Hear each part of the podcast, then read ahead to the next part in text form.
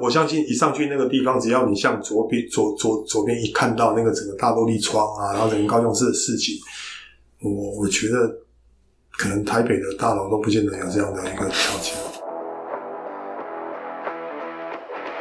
你现在收听的是威廉不务正业。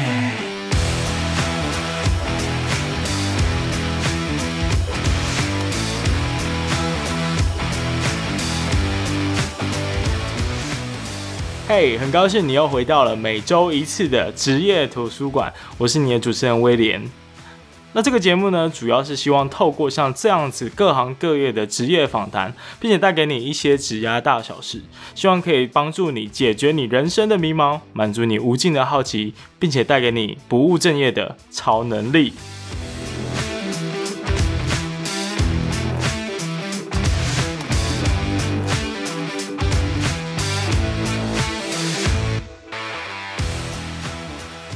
那这集的来宾呢，跟上上集是一样的，是刘祥德刘老板。那他所创立的这个 WEEV 的联合办公室呢，其实就是一个 co-working space 的概念，不知道大家有没有听过？那我自己呢，在之前在创业的时候，其实也有在台北待过像这样子的共同工作空间。那其实是还蛮助于去认识不同的伙伴，然后还有跟其他在同一个办公室的其他公司看团队去做交流的。所以我觉得对呃新创事业或者是艺人公司都还蛮有帮助的。所以我们在这一集的节目里面，其实有聊到怎么去经营一间 co-working space，然后有哪一些元素是在经营一个 co-working space 非常重要的，然后呃有哪一些方法跟小技巧可以帮助你可以增加呃在空间中人与人之间的交流以及互动，然后在疫情的冲击下，还有后疫情时代又该怎么去看待？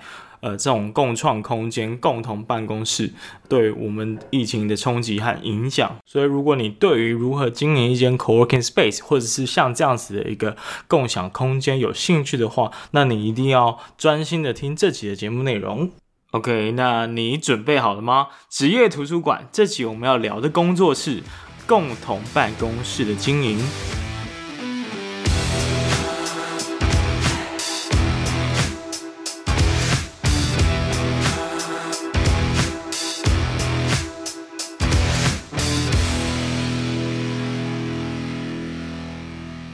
马上又继续录音，虽然听众听到是隔一周的时候了， 对，但是就进一步，因为经验真的太丰富了，一嗯其一次实录两集就对了。对，真的很难在一集讲完。那接下来就要进行，就是说我们现在在高雄很很呃名气很大的一 间谢 co-working 谢谢 space，谢谢那现在要由我们的刘老板来跟我们分享一下目前的一些状况。是那当然，在最一开始呢，我可能会希望说，简单介绍一下当初回来为什么要开始做 co-working space，、 OK 而不是其他的一些地产开发的应用。嗯是呃，上一期的节目有提到，对吧？嗯，我我跟老板意见分左之分歧之后，后来公那个部门规模也慢慢变小。嗯那我离开半年之后，他大概他就决定整个部门要 close。其实他是有计划的 lay off 掉一些主管哦，因为我们离开我离开那天是三个总经理、两个副总一起走。嗯，计划性的，对啊，其实在此之前，我自己就有一些想法。其实我我对那个工作一直还蛮喜欢的，可是往下看的结果，我觉得不是我们走，就是我们会被请走。嗯因为因为发展其实遇到一些瓶颈，遇到一些困扰，所以其实那时候我就有一些计划。我是二零一六年的七月十号离开的，嗯然后我是二零一六年的五月开会议。什么意思？就我离开之前，我就把公司设好了，哇 哦，哇哦，这个讨价包的概念，也不是。其实其实前面一段时间，一方面也很 boring，因为其实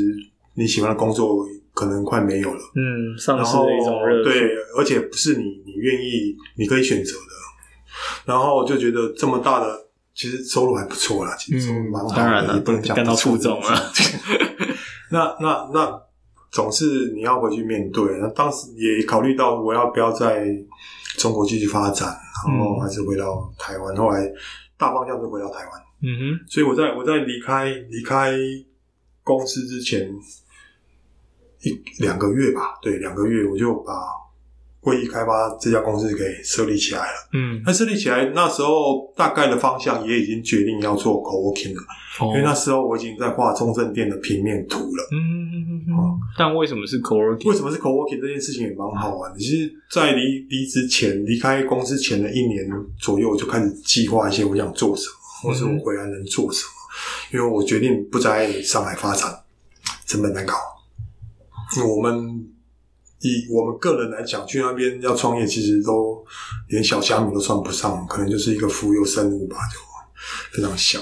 那成本也特别高，所以我就想说，哎、回到高雄好了，在家里，再加上父母亲年纪也差不多慢慢大了，嗯所以就就可以回来陪陪他们。那回来开始选产业，嗯，这产业没得选啊，就一是件房事地场产。地产对，后来想一想，哎、c o w o r k i n g 还不错，因为我离开公司之前，我做了一个 co-working 的 project，嗯就是它的发展内容啊，包括我们原来可能在杭州那个总部已经没有用到那么大的面积了，本来要把那那一个整个楼层清出来做 co-working 租给别人。嗯那所以当时也做过一些 study 跟跟研究，说哎、诶那好啊，那我就来来玩这件事情吧，那做 co-working 吧，因为从从资金面上，从可控性上，可能我都比较能掌握一点。嗯嗯，因为虽然薪水不错，但是很会花，所以也存存没有存太多钱。 然后就就打从心里面就是 OK，我一五年我就决定要做 co-working，嗯我，就把前面那两个方案给给排除掉。所以其实对，最重要的就是钱，跟你之前有评估过，是。嗯然后我也觉得我回高雄应该也要有个办公的地方。嗯，对，如果你做民宿的话，好像你还是要再找一个办公的地方，我想说好不好，就就弄个办公地方，然后去跟大家来分享。嗯嗯嗯而嗯，且那时候一五一六年是最最红夯火的的时候，那嗯，个根本叫做哦，那个叫风口嘛，对啊，其实的讲确是风口其，实假的， 只是前面一头而已。对， OK 啊，那时候那时候就刚好因缘际会，就找到台湾一家很大的商务中心，嗯叫大汉环球，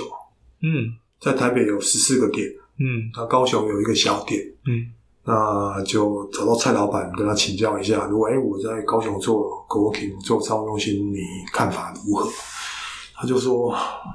我也很想做，因为我是高雄人。我说哇，真的吗？那你怎么没做？他说租金啊，叭叭叭，算一算好像没有那么划算。我说为什么？他告诉我一个很主要原因，叫做高雄外商很少。嗯 OK，这是事实嘛，而且它也是现况。我就想一想，哦，好，那我要不要继续做 co-working 呢？他就很感谢他，他就带我带我看一看他他的几家店，看完之后我就离开了。离开之后，我就开始想，那如果这样子，我怎么做？后来有一天想通了，啊，没有外商，我做 local 啊，嗯为什么一定要做外商呢？我可以把这个空间跟 local 的一些公司、本当地的一些公司做一些分享啊，或是或是来做，那就开始去算它的租金啊、回报啊，然后功能的区分啊，那做出来之后就觉得，诶、好像还可以啊，因为我一开始就把全高雄市的办公大楼全部扫一遍，嗯看有没有适合的地方来做。啊，一开始做我就不想做小，因为我要做的可能会有一些服务的内容，可能会有一些营业时间的一些差异。那如果做小的话，我怕那个租金收不回来，嗯而且高雄能能付租金的那个那个承受能力相对低很多。啊，所以算一算，可能那就用整层吧。那整层整个看下来之后，就是没有几栋大楼有啊。嗯后来觉得还是中正那个点的位置、景观、巴拉巴拉种种来讲，其实都不错。以那个位置的话，其实高雄没几栋大楼是人货分离的、欸，嗯嗯它的货。后面有 deck，有卸货区，然后人是从前面大大方方走进去。我们经常去看到一些大楼、办公大楼，那快递车就堵在门口，嗯嗯，对啊，在推推车子啊，在送东西啊，然后跟人是同同一个方向在进行的。我觉得那个那个质感就 low 掉。嗯然后后来我就觉得那个地方还不错，那算一算好像还可以耶。所谓的还可以是大概多了量级，你刚好说一亿嘛，一亿肯定不行一家店大概一千万，哦，嗯，也不低啊。对啊，也不对也不低，低虽然也不是低十分之一，对但其对实对对也是很高的。对，也也不低。而且而且在这个大家不看好的市场里面，就是大家觉得这里第一个景气不好，嗯，外商少，那我如果来玩这件事情，所以其实我就把 co-working 跟商务中心做一些结合，嗯，然后规划了一些会议室。其实那个中正店会议室那么大，其实那个叫误会，嗯哼，因为它刚好切单独一块出来嘛，那一块我也分不了其他房间，嗯对吧？嗯，因为这样它就有单面可以往这边嘛。那如果我伸到里面去的话，变成会有个走道，然后会有内隔间，其实那个那个收益也不好，所以我干脆心一狠，整块就把它变成会议室啊。嗯然后一开始我要把它区分，可能一大一小。其实后来因为隔音做不到位，嗯，所以我要么卖大的，要么卖小的，嗯我没有办法两件同时卖，所以那个大小其实意义就变成不大。然后我知道台湾的人不太喜欢沟通，嗯工作上很少交流，不太喜欢交朋友，所以我如果把把啊国外的 co-working 的那个内容完全搬过来的话，其实会很惨，嗯也没有人愿意坐在外面，所以我就把这个特性跟商务中心又做一些结合， 所以我就有一部分的隔间，然后一部分的开放位，然后一部分公共区域，嗯那我刻意把公共区域给放大，那个是我做到产品的最主要的亮点。嗯，其实对我没错相我相信，一上去那个地方，只要你向左边左左左边一看到那个整个大落地窗啊，然后整个高雄市的市景，我我觉得可能台北的大楼都不见得有这样的一个条件。这这边我真的必须说，真的是蛮震撼的。是，第一次上去看，包括你们官网，哇，那嗯一整个秀出来就是百万夜景，是，然后又用几千块的费用租给你，嗯就可以就可以用到的。对，啊。但再谈谈，就是说你把整个公用空间挖的超大，嗯，这个主要的原因是什么？因为你刚刚其实有提到台湾人不太喜欢交谈，可是你挖那么大的空间，不就是要为了让大家交谈？那这两个明显是有点矛盾的。呃，其实我考虑到不喜欢交谈的事情，我也考虑到我如何让我的空间有特色这件事情。嗯后来做一个取舍，是我还是把空间给放大。嗯不交谈，我可以用其他事情来试试着连接看看。嗯，啊，也许进来的人比较年轻，那可能也有交谈的意愿，或是有些交流的意愿。那后来事实证明，其实还可以，嗯虽然相对还是安静，不像老外就是认不认识就两三句话就拉起来了，拉得很开心。那我们还是相对保守一点点，可是我们透过一些小小小小的事活情，动或者是很小哦，比如说叫订便当。嗯你们家两个人很难订便当啊，人家又不愿意送，那我们就请柜台统一订啊。他订起来就有十来个、二十来个啊，嗯那我们就在大大吧台上面就一一字排开来吃便当啊。哦，就是用一些小事件，对，然后大家就愿意面对面吃吃个饭啊，嗯然后一开始一定不熟嘛，然后后来慢慢就开始聊开啦，就你家是谁，我家是谁啊，对吧？就开始啦，嗯然后慢慢就也会有一些连接。嗯我想这边提到一个很重要的关键字，就是连接。是，因为我觉得每一间 co-working 其实在做连接都是他们相对蛮重要的一嗯环，所以你们又是怎么去创造这些连接出来？包括其实像 We 算是蛮多活动的一个空间，那这些都是一开始就想到了嘛？是啊，这一开始就就开始想到了。一开始我们做成活动其实很惨，很不成功。嗯，我们二零一七年二月开幕，我们第一场活动是四月份，嗯，就开始做活动。那第一场活动我记得是请我的老朋友，他是那个古迹修复的博士，嗯然后做做一个他游那个旅游日记的分享，就是他去住 Airbnb 的想法的的的的的想法，就是怎么讲游记，游记，嗯然后跟大家做一些分享。那个第一场，所以老好多都是捧场，全全是认识，陌陌生的大概只有一两个。嗯啊，他就讲讲讲他去去哪里玩，反正他讲一件事情，我觉得蛮有趣的。然后刚好呼应到我的空间里面的事情，因为其实很多人质疑我们开放空间里面，即便我下班了，还是有人可以进进出出啊。嗯，那之前进进出出，你开放的的区域里面放那么多东西都不会掉嘛。那他在那个分享里面，他讲到一件事情很有趣，他就说，Airbnb 的房间跟屋主也面临到这个问题，但是他遇到一个意大利的那个屋主，给他一个很有趣的回答，一样哦。我同学，我那个老朋友问他说：“哎，那、啊、你这么多还不错的东西放在这个地方，你怕房客就直接给你带走吗？”嗯，他就回答蛮有趣的，说如果他愿意大老远从亚洲飞过来偷我这个瓶子，那我就送给他，很佛系的回答。是吧？那我觉得对啊，其实我的想法也是啊，就是我牌子那些东西，你说有价值吗？也不一定有价值，但其实它有一定的纪念性，或者有一些意义。但是如果不见的话，其实也蛮可惜的。嗯所以有有些租客要进来说啊，你这些放这些东西都不会被偷走吗？我说，如果他真的有心要拿，就给他拿走啊好了。嗯哦，因为以价值性来讲，我觉得就个人认定嘛。比如说我大老远去去北极买了个杯子回来，价值性高吗？没有啊，它就是一个杯子的钱啊。问题是它对我的意义意义就很不一样很很大嘛。啊，所以所以如果他愿意拿走，那可能就就拿走。那其实我们这样三年下来，我们真的丢掉的东西几乎没有、欸，嗯有被打破的，有被弄坏掉的，其实有有那个遗失的 argue，其实几乎等于零。嗯啊所以我觉得以开放空间这件事情，最主要的目的的取舍，我也知道交流不多，可是我希望让让产品有一个惊惊叹感，嗯，然后看起来会完全不一样，而且是你第一眼就会看到完全不一样的事情，而且以成果来说，其实确实达到了这个目有的有这样的效果，算是蛮有特色的一个空间这跟设计师也有很大的关系。那呃，其实刚刚有提到，就是说有很多的活动是在里面嘛，所是以就不禁想要知道，呃，除了因为我们传统认定其实就是收租嘛，是收租应该是做呃房地产很重要的一个收入来源。是那以 co-working 来说，除了收租之外，还有哪一些其他的收入来源 OK，其实如果如果只是要收租的话，我就不需要留那么大的公共空间。对，完全不符合效益。，对，完全，我好多人跟我讲，尤尤其是同行都跟我讲，你这哎样平效算得过来 吗？呃，哎，就是每每平可以换算的租金，你这样算得过来吗？所以也很多人质疑你的很多做人法，质疑，很多人质疑。我就说，其实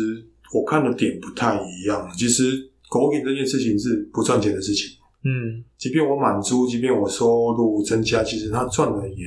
不是很大的钱，而且它不太可能会创造出一直累加上去的钱，因为我空间用完了，我时间卖完了，我就没有没有嗯东西的收入了。啊，所以所以当时我的考虑就是，活动一定要拉进来，因为活动可以延伸的事情还稍微大一点点。比如说，一开始我不知道办什么活动，我也没有资源，我刚从大陆回来，我去哪里弄一些认识的朋友。嗯因为其实认识归认识啊，人家也不愿意来做一些很多互相帮忙的事情。可是还是遇到一些朋友，所以我开了一开始跟生活有关系的活动， 那个好惨，啊一场活动才一两个人、两三个人，嗯 很难想象。真的啊、我我我们我们办过一个那个那个什么，啊呃，经络按摩的老师，嗯哎，女生长得蛮漂亮的啊，学历上也都 OK 啊，也蛮会讲的啊，就开出来就三个，嗯我们自己还去了两个， 就几乎没有陌生的客人啊。嗯当时当时粉丝页也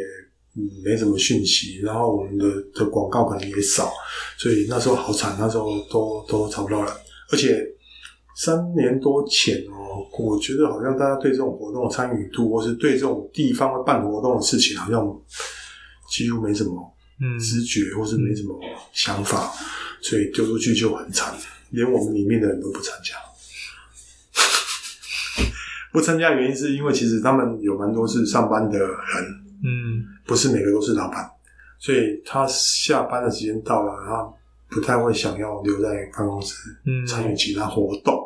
所以其实他当时办的很惨。呃，可是办还是得办啊嘛，嗯因为因为活动有一个有趣的事情，活动会带来陌生的客人，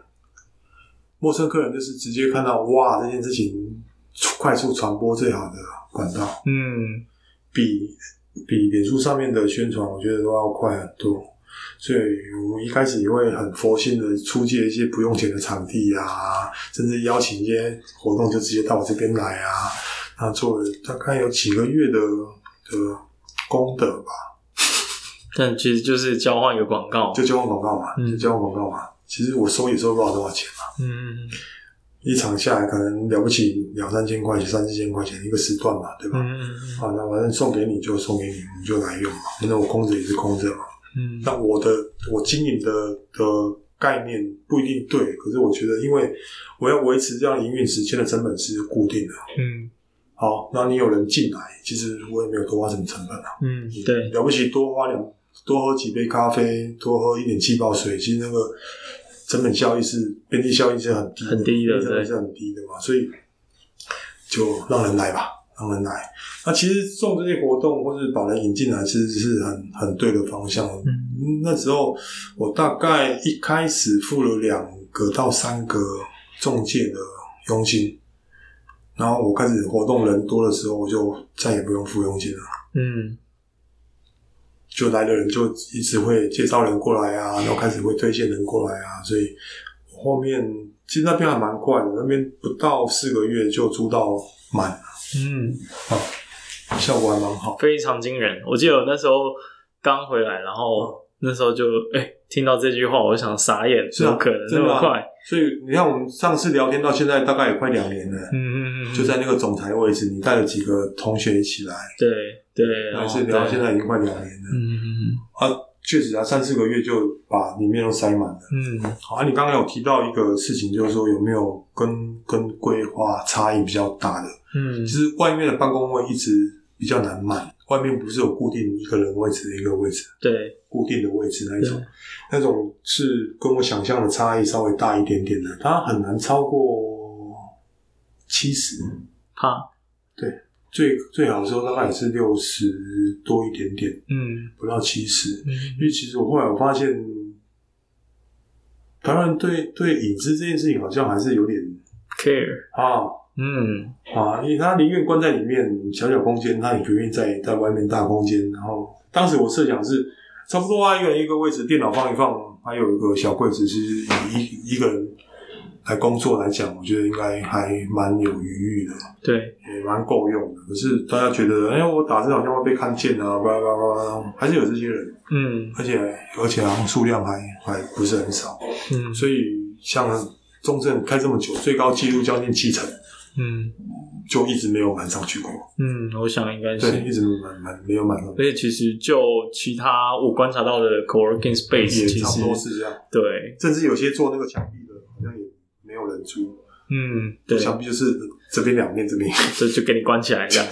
也没有人租，是，嗯也不是没有人租啦，也没有没有没有没有一直满啊，嗯，没有一直满。哎，其实以平效来讲，那个最容易做平效，嗯，对啊，对吧？嗯那个那个六十乘一百二，加上前后大概也是一百二乘一百二的一一平左右，还不到的面积就可以租到几千块钱，嗯所以那个那个算起来，它的效益是相对高的。嗯，就可是是，可是如果你以一个一个个人分公司或者个人公司来讲，就是一个月四五千块钱，其实它现在成本相对是很便宜的。对啊，没错，对对，那你有个固定的位置，有人固定帮你 care 你的信件，甚至你有朋友、客人来，有人帮你招呼。嗯我，觉得以以相对应的成本来讲，它是很好就算是买一个门面嘛，其对实，对对对。啊，可是可是这一块是我预期比较弱的地方。嗯，跟原本的想象有落差，，对，未来如果有新的地方，我们可能会做一些相对应的调整。嗯，但我想应该也有那种一开始觉得嗯好像没那么好，嗯，哦，但是后来反而很多的收入来源或可能性是从那边来的。这个就是从那个会议室这件事情来讲，嗯我们我们租会议，刚不是讲说那个地方原来原来也没有办法再隔别的嘛，就整个二十平全部丢下去做会议室啊，。对，那一开始会是我只想做配套，所谓配套就是说，哎、这些人在这边工作啊，在这边那个，他总会有开会的的需求嗯的需求嘛，然后总会有一些请客人来要做一些发表会啊、no show 啊，然后做一些什么东西，只是这个功能，然后我也没有预期到那个使用率会会高。啊，可是后来那个地方其实占掉我们将近百分之二十的收入哇哦，哦这么高、啊，哦，还蛮有趣的。嗯，嗯，嗯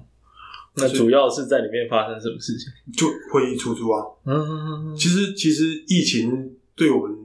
的会议大概少掉一半，嗯甚至一半还多一点点。嗯嗯，要不然，其实我们的六日是很难出的对啊，哦。六日的会议室，其实对我们来讲，这个是我是很我我最最最有经验的。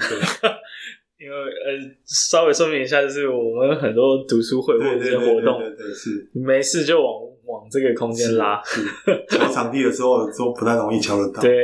对，平日平日还好，平日稍微好一点点。所以那很变热门的。变成两家店的时候，也稍微平日会稍微空一点点。嗯啊，其实六日其实都很难瞧。嗯哼我们有很多很多里面的伙伴，像像有一些共学协会，他们他们一定就是挤两三个月，然后哦每个 week weekend 都都停掉。嗯啊，所以其实有固定的消消费族群，嗯，哎这一点倒是蛮惊，应该说我没那么惊讶，可是嗯我不晓得这一块竟然可以占到百分之二十的收入，我觉得蛮蛮这惊个人的蛮有。趣的。其实、其实我们场地的定位刚好在中间，嗯，你说所以中间地就理位置是对地理位置不是不是就是产品的定位，哦，空间收费的定位。饭店其实很贵，饭店随便一个时段一定要破万。嗯因为它有人服务你啊，有人帮你送茶水啊，然后整个空间用下去，反正你二十个人没有一万出，超过一万以上，你大概出不到饭饭店的那个那个二十个人的会议室。嗯，那其实我们一个时段大概只要三四千块钱。啊好，那再来，我们比一般的教室，其实也蛮多教室在租给别人的啊。可是那个场地就是很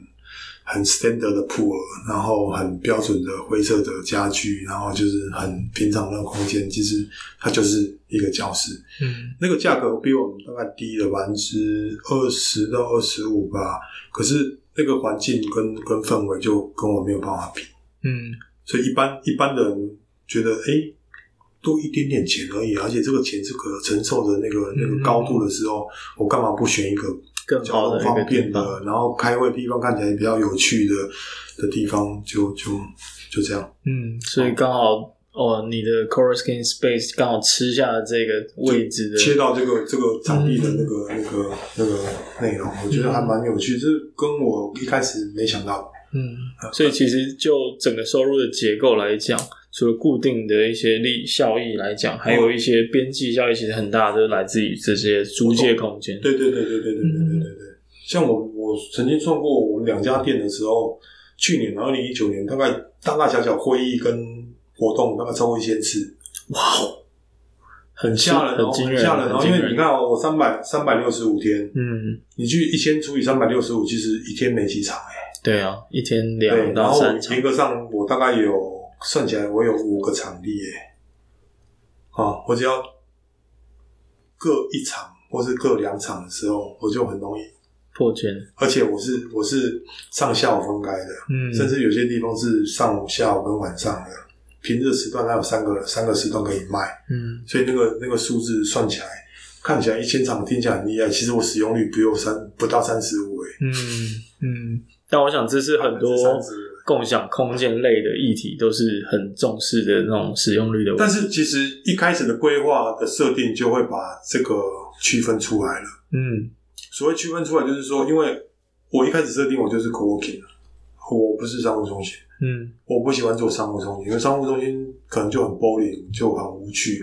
啊，所以我就会把场地的空间规划出来做这个事情。那一般商务中心的空间也不会做到那么大，它了不起做个十五个人会议室、二十个人会议室嗯就撑死了。然后它的它的规格还可能是固定的那个会议桌之类的，嗯它也没有那么多的灵活的变化性。我可以有桌子，我可以不要桌子，然后我可以做不同桌型的一些变换。嗯那其实一般的场地就比较不容易，所以它局限性就会多一点点。嗯那我们可以提供，比如说三五个人到甚至六七十个人的空间的弹性，就相对有趣。嗯，那我其实我想从这个点再切入另外一个问题，是就是那为什么 co-working 这样子的一种形式会需求变那么大？ OK，这个这一点蛮有趣的，因为一开始要开的时候，我也考虑过台北。嗯台北第一个，它成本又更高了，嗯它连装修成本都高很多。然后台北市场比高雄大很多， 就就刚蔡蔡老板刚刚提醒我的，就外商高雄很少啊。你在外商你在高雄做的话，可能就比较难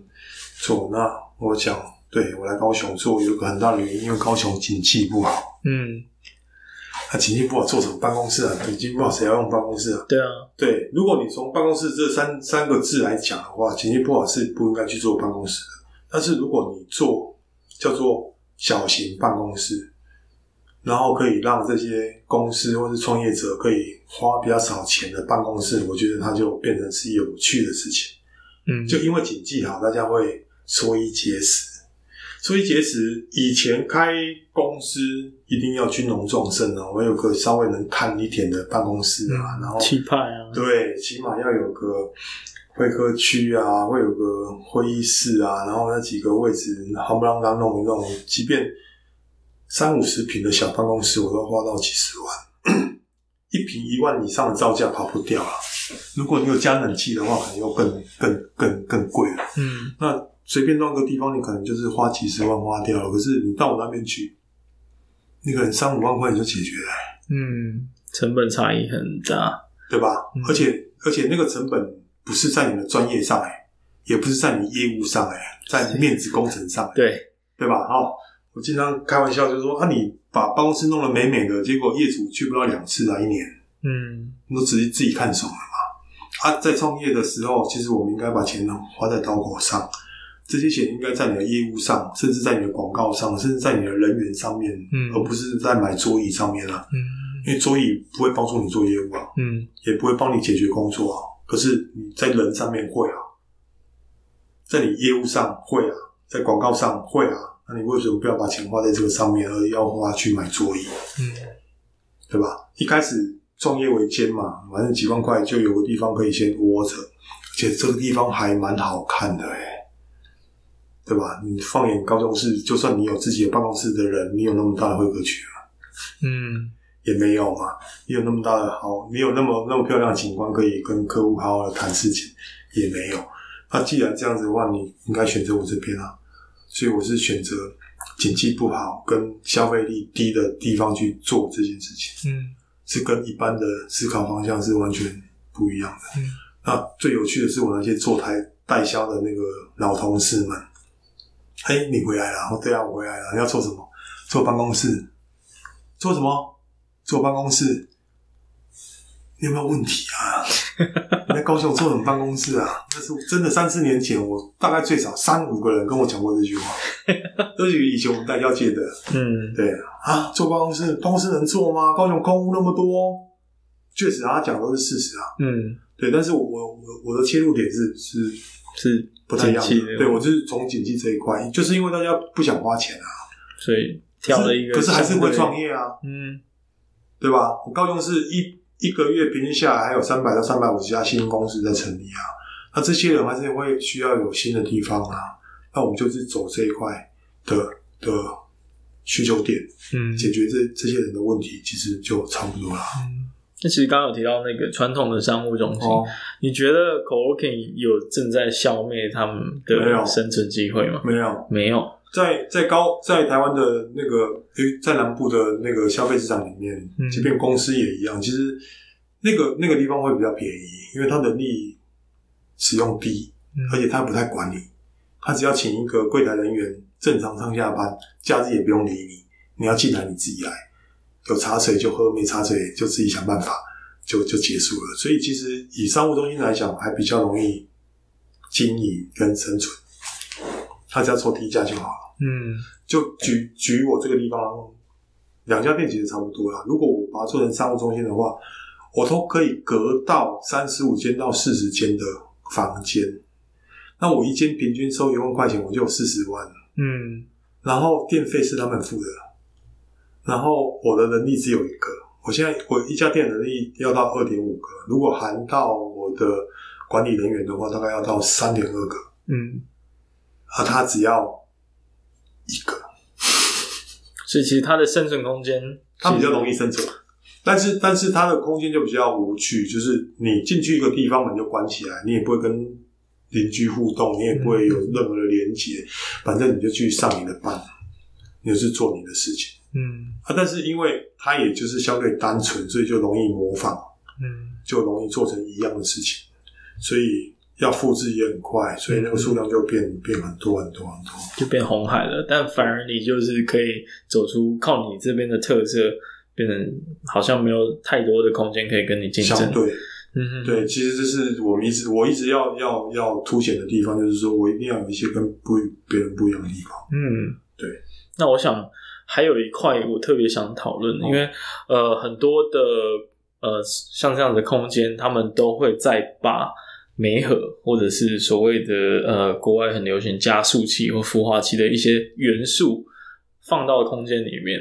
那你对他们这样的做法，你你觉得有什么看法？你是认同还是反对的？我很认同，但是能力上会有一些限制。嗯其实要有加速器的地方，一般都是公营的单位比较多，嗯嗯嗯。私营的地方不不太容易引进加速器。啊，加速器其实也是我的一个想法啊。那我现在能做就是说，依我自己的经验，或是我能找到我朋友的经验，给这些新创或是比较小的公司一些建议或方向。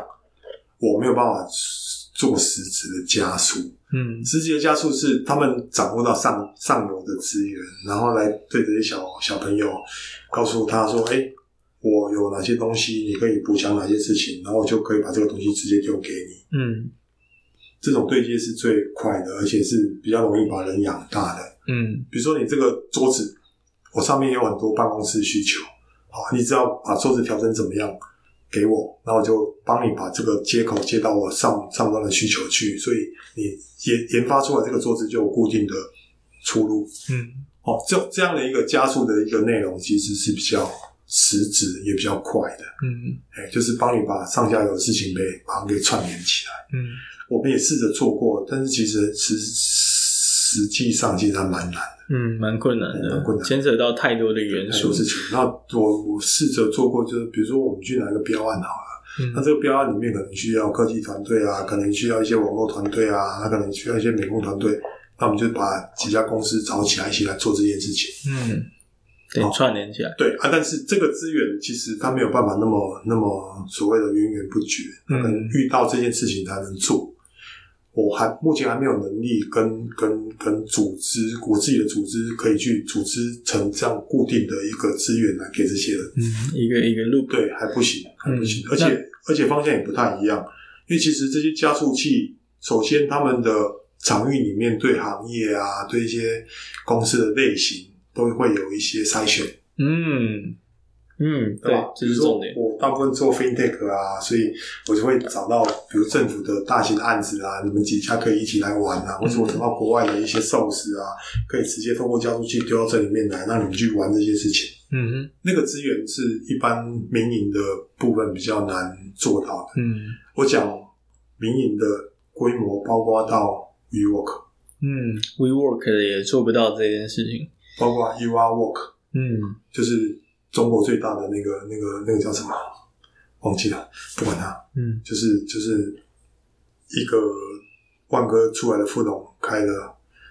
蛮大的公司，嗯，中国最非大常的。大，它其实也是模仿 WeWork。对对对对，嗯对，其实其实也不能讲模仿啊，它启发嘛，因为 WeWork 先走到这个风口上，嗯嗯然后资讯很快，大家就就看到这个事情好像蛮有趣的，所以一三一四年就是中国 c o o k 的黄金年嘛，就啪，就跟繁殖一样就一嗯样。嗯那、其实以民间来讲，只能说这个以便大家来参加，或是这个 case 大家来参与。你说能有一些固定的、长期的东西，其实即便是 WeWork，其实也嗯很很难难做很到。难很难很难。嗯蛮难的。那 WeWork 有一个做法，因为它财大气粗，所以它旗下有九十一个公司嘛。嗯那九十一个公司分别有一些不同的业务，这些业务是可以给下面的小公司去去做的。嗯所以它基本上有扮演这样的事情啊，可是也不是每家公司都可以源源不绝的给你。对啊，因为要达到它这样的一个标准，其实你要有够多的呃可以筛选的标的嘛是，这样是才能够整个 function 才能够比较好的被满足起来。另外一个有趣的事情是讲到现实面，嗯这个东西丢出来你也不一定要做好，嗯嗯，对吧？对，团队还是会挑嘛，哎排谈啊，哎就麻烦哎、那个我们不一定有那么厉害之类，巴拉巴拉巴拉，或是价格谈不拢啊，或是其实会有很多限制性的问题、啊。那我比较比较比较实际一点，就是说，哎、我们慢慢的把这些场域做成一些社区，那有些资源可以互动，那有些活动大家可以来参与，或者来一起来学习。就是我们现在目前做的大概往这个方向。嗯哼，你说了解。加速面有难色，其实嗯，或者是说，那另外一个角度来讲，透过这些很多新的东西加入到你的这个空间里面，你有没有从中看到一些可能性？比如说，哎、有一些公司还不错，那你就干脆钱又把它丢进去了。我我们有有投了一两家啦。哦，对投了一两家其实这一块我们一直在观察，我们也一直在在跟这些小团队去做做沟通，或甚至我们去了解你们能做什么，我们能做什么。那也许我们资源里面我可以给你什么？嗯，对，我们一一不断的在做这样的一些一些连接。了解那我们每个每每年会有三次的欢聚趴，其实就是用一些公开的活动，让这些人在一个场地里面去认识，嗯那互相去交流啊，你们做什么，我们做什么，你们做什么，做什么，那让我们去做一些串联。那比较小一点，就是每天的一些吃便当时间啊，或是不定期的下午茶时间啊，大家来吃点东西，然后顺便聊两句啊，嗯，对，用这种方式去让我们做一些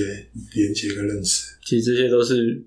嗯，空间之外连接所带来的一些额外的价值。，对对对对，那我对想对我们来讲也是投入一些成本嘛，嗯对，因为你要人力啊，你要有人去做这些事情。嗯嗯嗯。那我想另外聊一个话题，就是说，呃，因为刚刚有稍微提到 WeWork 嘛，那你觉得在台湾有其他的，如果要你点名一间空间，你觉得它做的很好的话，你会点哪一间？然后它做对了什么？呃我觉得，我觉得 Jasco 做的还不错 Jasco，嗯，WeWork 的成效我还没有看得很清楚，因为其实它价位、它的它的东西都还蛮高的。嗯以以台湾来讲，可能会有点辛苦。我觉得啦，我个人觉得，因为它面积还蛮大的，而且一进来没多久就遇到疫情，反正又加上它总公司有一些状况啊，所以我觉得它，我不知道它能不能再再继续发展的很好。嗯那以以 Jasco 来讲，它是东南亚出来的 co-working space。东南亚有些创意其实它是很很有趣的，嗯然后它的环境跟欧美又不太一样，然后跟中国啊，甚至跟台湾其实的习惯也不太一样，所以他们的色彩啊，他们的东西玩起来有它的趣味在里面，啊所以它在它在台北几家外商的的 co-working 里面，像 WeWork、像 Space。Space 是雷格斯下面的品牌，嗯那 Jasco 其实以 Jasco 的价格是相对低的，那空间是相对于活泼的啊，所以它的热情度就就因为那个 Space 是荷兰，嗯那 WeWork 是美国，美国原全是大开大合的那种超级开放的那种，那荷兰就有点欧洲的那种贵族的氛围。嗯所以他用了很贵的椅子，有很贵的桌子。可是江子狗就就在接近我们这个视角里面看到的东西，很活泼啊，价格适宜啊，那整个色调是相对有趣的，嗯，所以就就我觉得它还蛮有趣的。嗯它台北好像开了三家，哦也速度算蛮是蛮快多的，嗯速度相当快。那这这个事情跟那个 Grab 有点像，Grab 是东南亚的 Uber。嗯啊，Uber 还没真的赚钱，Grab Grab 已经赚钱了。很难得，对，它是它是东南亚原生种的那个 Uber 嗯所谓的就是轿车平台，那 Grab 已经已经获利了，可是 Uber 整整体它还没获利。嗯它一样的概念就是，其实它把这个模型用完之后，啊加上东南亚的一些元素跟特色跟服务嗯的特性，所以让它获利的时间居然比那个 Uber 还快。嗯当然它，它的它的范围还没有离开东南亚，它连台湾都没进来。台湾大概也不太屑让它进来，因为他嗯觉得东南亚的东西，我当然用美国的。开玩笑啊可是类似的事情在在这些新创的内容里面，你像 WeWork 是 Office Co-working 的那个龙头，嗯，对吧？那 Uber 是用车平台的龙龙头头，可是都被东南亚这些新创的企业有不同的展现出来。嗯嗯嗯，，我我觉得这点还蛮有趣的。对，所以你他说们在这一块，以以以引进台湾的国营来讲，我觉得我个人比较 promote 可能就是 Justco 会有趣一点。嗯，了解。嗯，那其实刚另外有稍微，你刚刚有刚刚有聊到疫情的影响，嗯，那我相信对目前这个空间应该有蛮大的影响。好、我已经三天三啊，不是，我已经三个月都哭不 出来。 对，但很巧但在很巧这样的那个那个嗯时间还蛮巧，其实对我的影响真的还蛮大的。我们整体的营收大概剩下一半还不到。哇哦，嗯，哇哦，我整个活动，我活动大概就少掉一半，嗯然后我租金的部分大概剩下原来的四十八左右，所以我整个营收大概剩下不到原来的一半，甚至接近一半左右了。嗯很大的问题是因为它刚它刚好发生在过年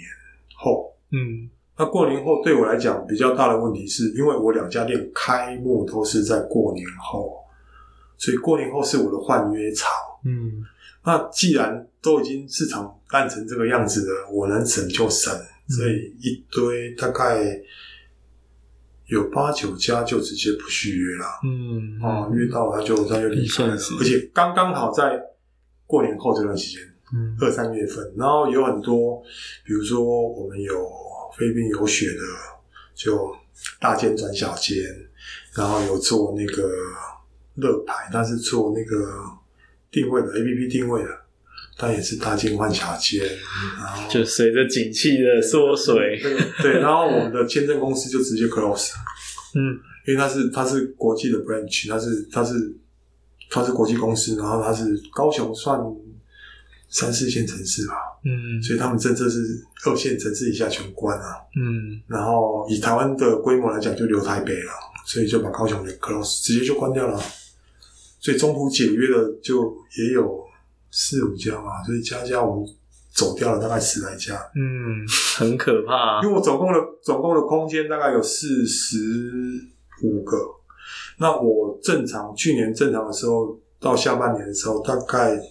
平均大概七成多吧，因为那边比较高，那边大概九九成上下，嗯那这边大概六成多，平均起来大概七成多八成，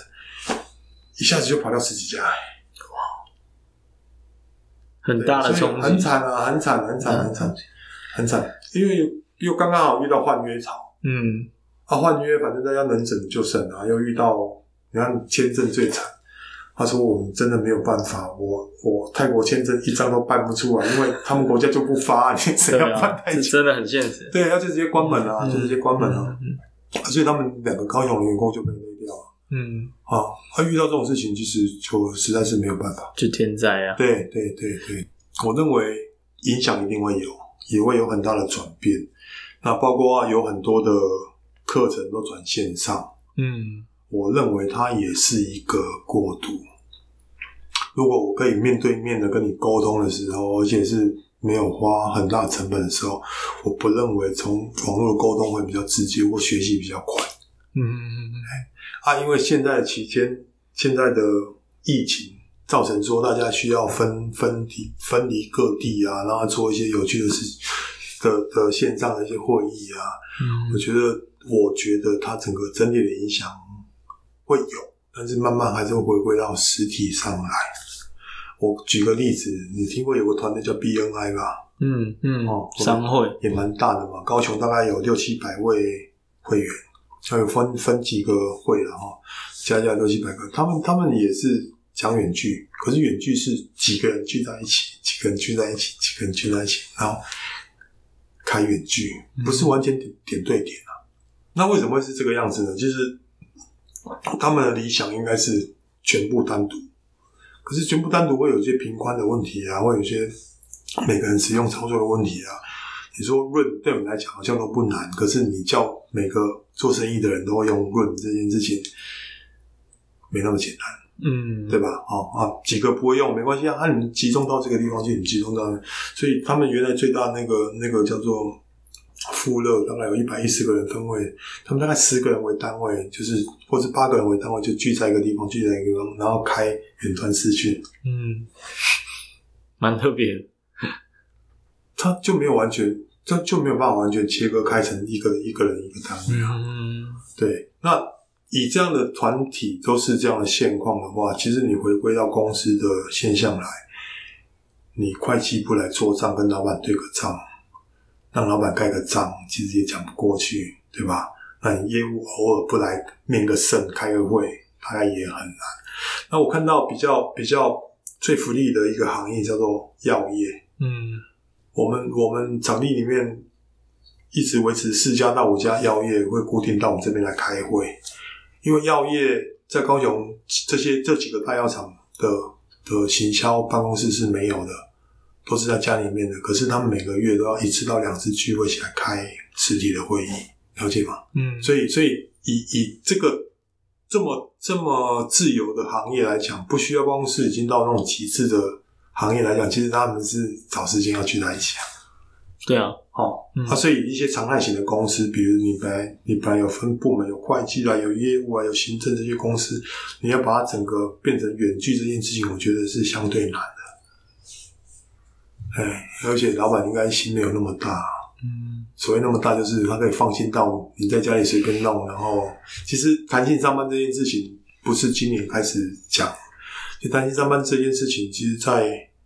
我上班没多久就听过这件事情了。就说美国完全责任制啊，人家又不用打卡、啊嗯反正他能做好他的事情，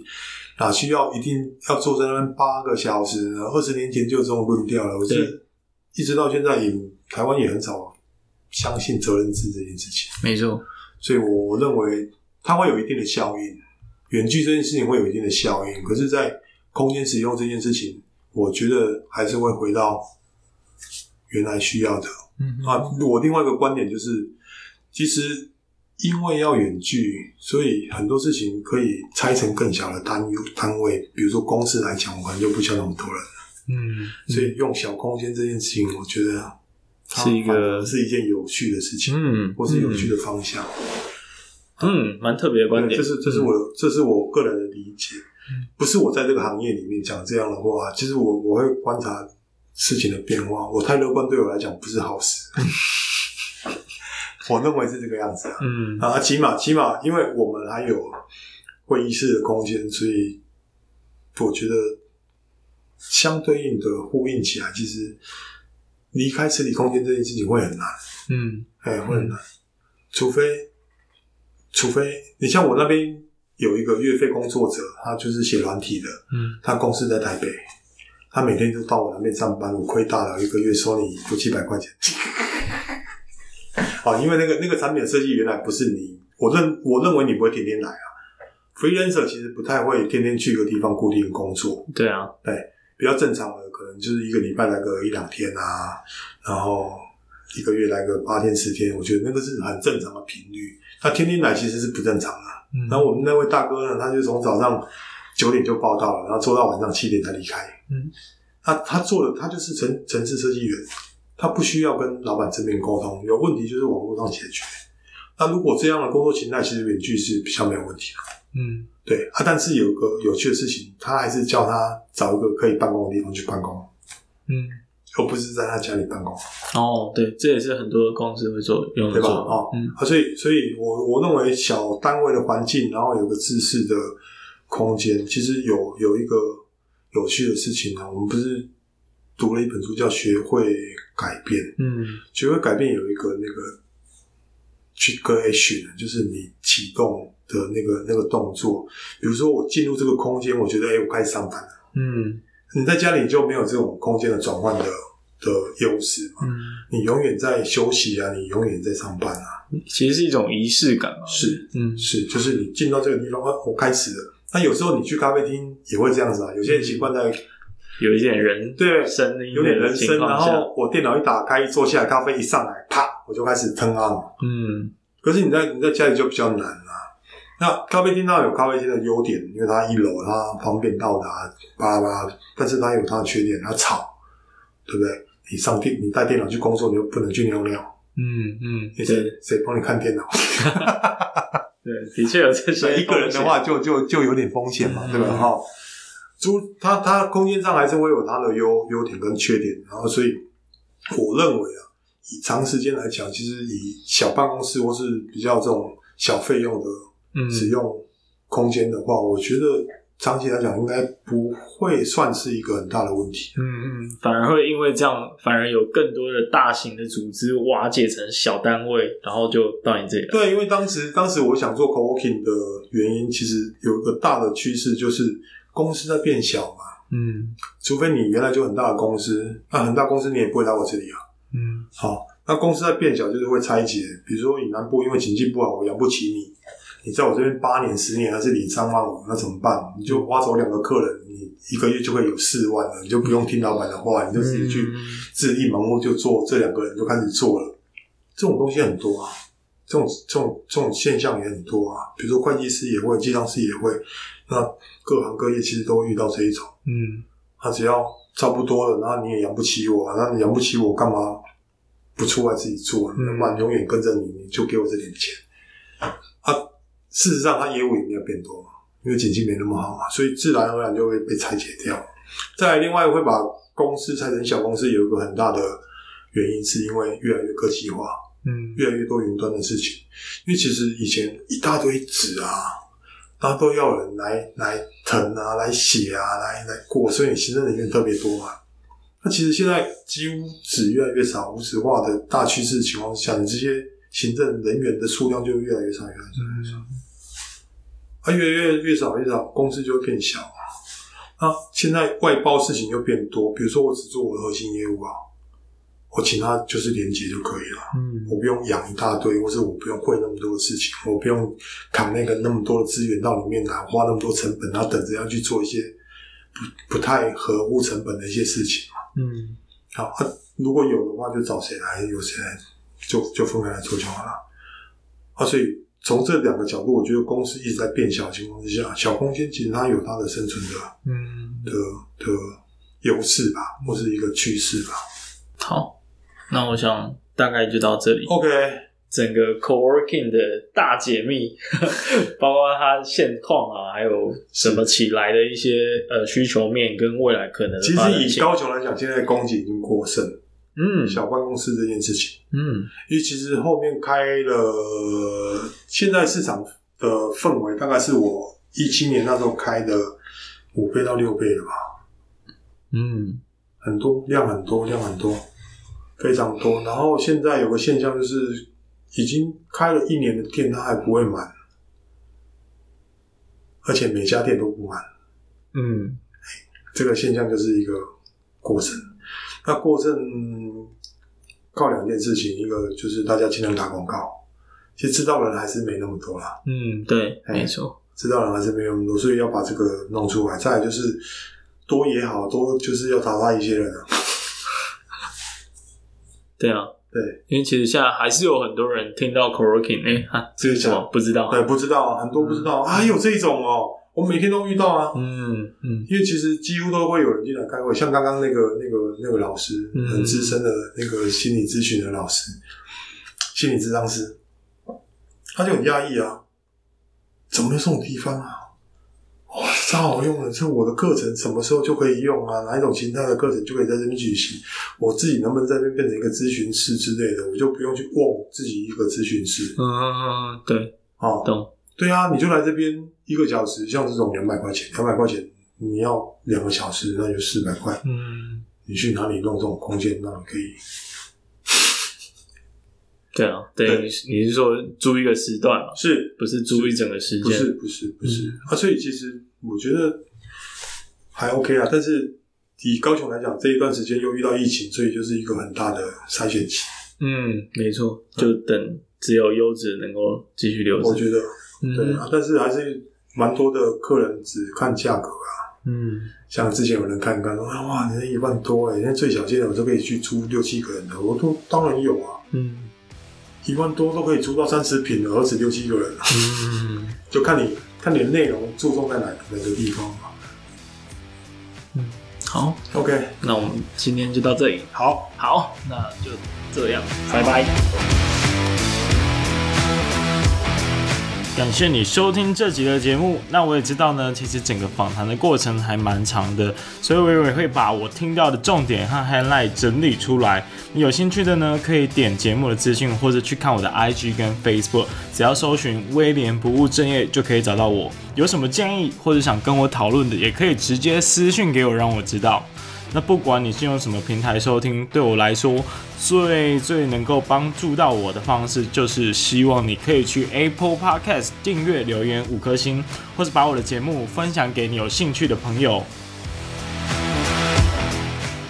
最后呢，如果你喜欢这类型的节目，我的节目主要内容是职业图书馆，希望可以帮助大家了解各行各业的工作生活，还有职涯经验。如果你想直接支持我，继续利用下班和周末的时间来做 podcast 节目的话，你可以用一杯咖啡的钱来抖内我继续做下去。我会把我抖内的链接放在节目资讯栏。只要被我访谈过的来宾呢，我就会称他为业主。那这些业主呢，我们会聚集在一个脸书的社团，叫做“不务正业的超能力”。那如果你也有兴趣跟我们一起探索职涯、挖掘各行各业的工作生活的话，欢迎一起加入。那威廉不务正业，我们下次再见，拜拜。